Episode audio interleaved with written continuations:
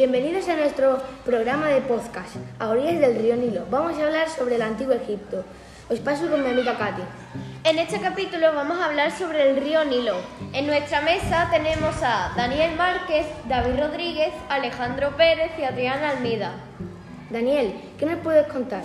Egipto se sitúa en el norte de África. El río Nilo atraviesa de sur a norte. Toda la vida en Egipto dependía de la antigüedad de este río. El Nilo mide unos 6.850 kilómetros y este es el río segundo más largo del mundo. Solo lo supera el Amazonas con 6.992 kilómetros. El, río Nilo nace en el corazón de África, en un gran lago llamado Victoria. Cruza muchos países en dirección al norte y llega hasta Egipto. Los antiguos egipcios considera- consideraban tan importante a este río Nilo que lo adoraban como a un dios llamado Hapi. Es un dios un poco inflado. La anchura del río Nilo es de 2,8 kilómetros. Adrián, ¿por qué es importante el río Nilo? Es importante el río Nilo porque eh, hace tierra fértil alrededor de sus orillas y pueden plantar durante dos o tres meses y cuando tienen la plantación pues, la recosechan y podrán tener para todo el invierno. Adiós, chicos. Adiós, espero que os haya gustado.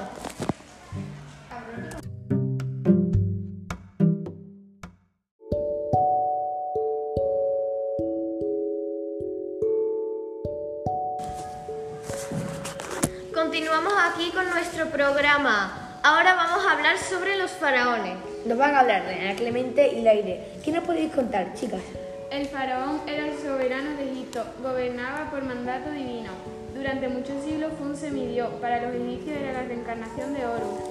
¿Podía convertirse una mujer en faraón? Pocas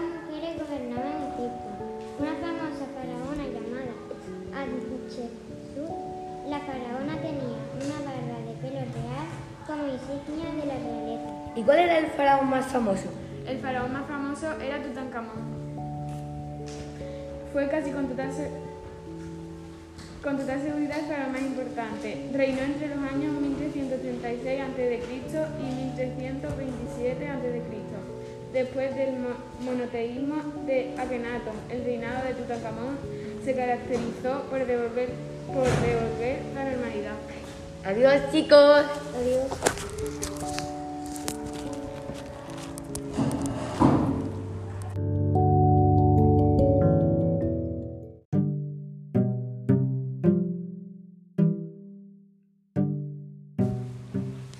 ¿Sabíais quién era Nefertiti y Cleopatra? Nuestros compañeros Daniela, David y Francisco nos lo van a contar. Nefertiti es quien reinó en la dinastía 18 de Egipto. Ella tenía de esposo a Akenatón, que también era llamado como Agenatón. Su ascendencia a Egipto fue puesta en duda muchas veces por el significado de su nombre, ya que Nefertiti eh, tiene el significado de la reina ya está aquí, lo que podría significar que llega del extranjero. Muchos egiptólogos creen que Nefertiti fue la persona que reinó con el nombre de Semeneskara. El busto de Nefertiti es una de las esculturas egipcias más conocidas. A pesar de sus 3.500 años de antigüedad, sigue conservando los colores originales. Había también otra mujer muy importante, ¿no? Sí, era Cleopatra. Era conocida como víbora del Nilo y también por ser bella y tener grandes conocimientos políticos. Su padre se llamaba Ptolomeo, al igual que su hermano. Eh, cuando el padre de Cleopatra murió, le cedió el trono a ella y a su hermana. A- Cuando Ptolomeo cumplió 15 años, exilió a su hermana.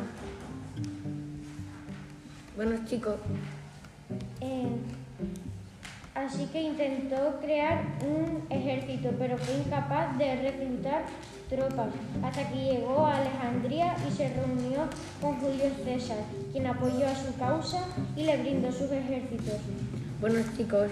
Adiós.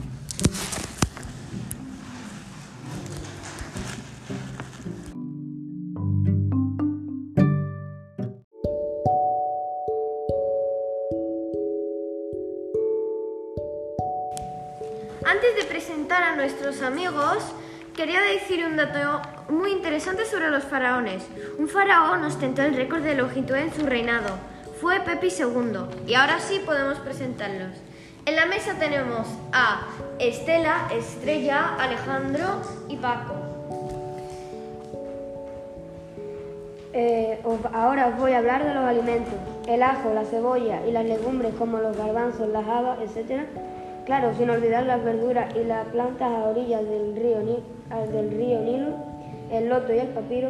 Eso eran los alimentos más consumidos. Aparte de la cerveza y el pan, eran muy comunes como comida diaria. Hasta ahora la gastronomía era una de las muchas cosas más desco- desconocidas del antiguo Egipto. Las casas en el antiguo Egipto. Las casas eran planas, de una sola altura y con tres habitaciones de media. Además, los techos eran planos, pues no necesitaban de ningún mecanismo para evacuar el agua de la lluvia. Los más acomodados económicamente contaban con jardines, con jardines. En, el- en ellos acostumbraban a ver huertos, árboles, frutales y estanques con peces. Ahora voy a hablar de las ropas. Las ropas eran de lino exclusivamente de fibras de yuncos. Las comidas eran de trigo, vegetales y carne. Las casas eran planas, como ha dicho mi amigo Alejandro, y tenían muchas medicinas. Sus costumbres eran la escritura, la geometría, el álgebra y la astronomía. Y los gatos eran sagrados, lo cual si alguien mataba a uno tendría pena de muerte.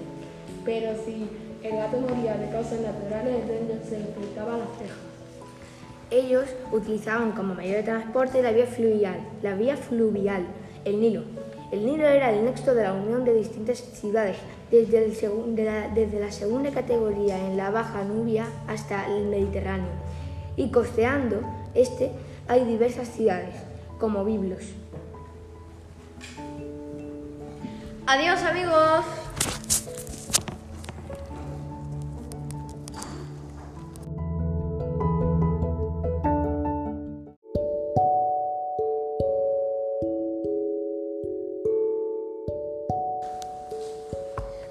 Interesante de Egipto era la religión, ¿verdad, Nerea? Sí, hay varias teorías acerca de cómo surgió la religión egipcia. Hay una de ellas es que al principio solamente se adoraba a un dios surgiendo al posteriori en el resto del reinado. Una de las principales características de la religión egipcia era su cuantiosa variedad de templos, pirámides, etc. La religión egipcia combinaba creencias, prácticas, rituales, mitología, medicinales y mágicas. Al principio se empezó a adorar a los animales, pero según iba avanzando su civilización, los dioses comenzaron a adquirir rasgos humanos. La religión tenía un papel clave en la vida de los egipcios. Creían en la vida después de la muerte y en un poder superior. Amón era la divinidad más versátil, se decía que no podía ser visto por nadie. Ra era, era uno de los dioses más importantes, era un dios solar. Anubis era el responsable del ritual de ensablamiento. La diosa Isis desempeñó un papel importante en la mitología egipcia desde muy temprana edad, y Horus era el hijo de la diosa Isis. Bastet, Bastet era la diosa del sol y de la guerra. Osiris era el dios de la muerte. Bueno, adiós chicos.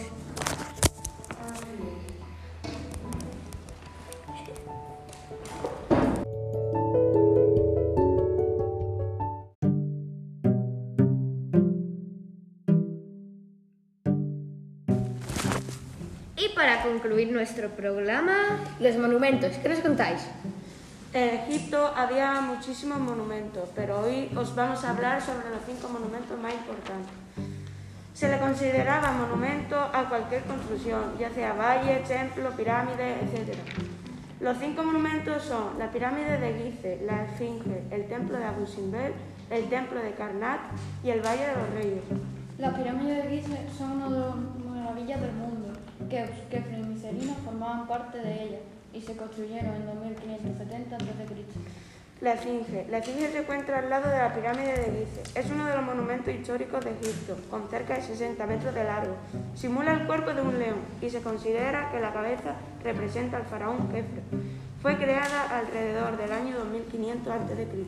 El templo de Asunción. El templo de Asunción se considera la imagen más espectacular del antiguo Egipto. Está esculpida en las entrañas de la montaña y construida en el 1264 a.C. El templo de Karnak se encuentra en la ciudad de Luxor y se erigió en honor a tres dioses del antiguo Egipto, Amón, Yonsu y Mut.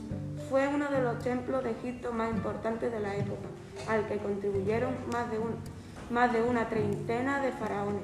Este templo fue construido en el año 2200 a.C.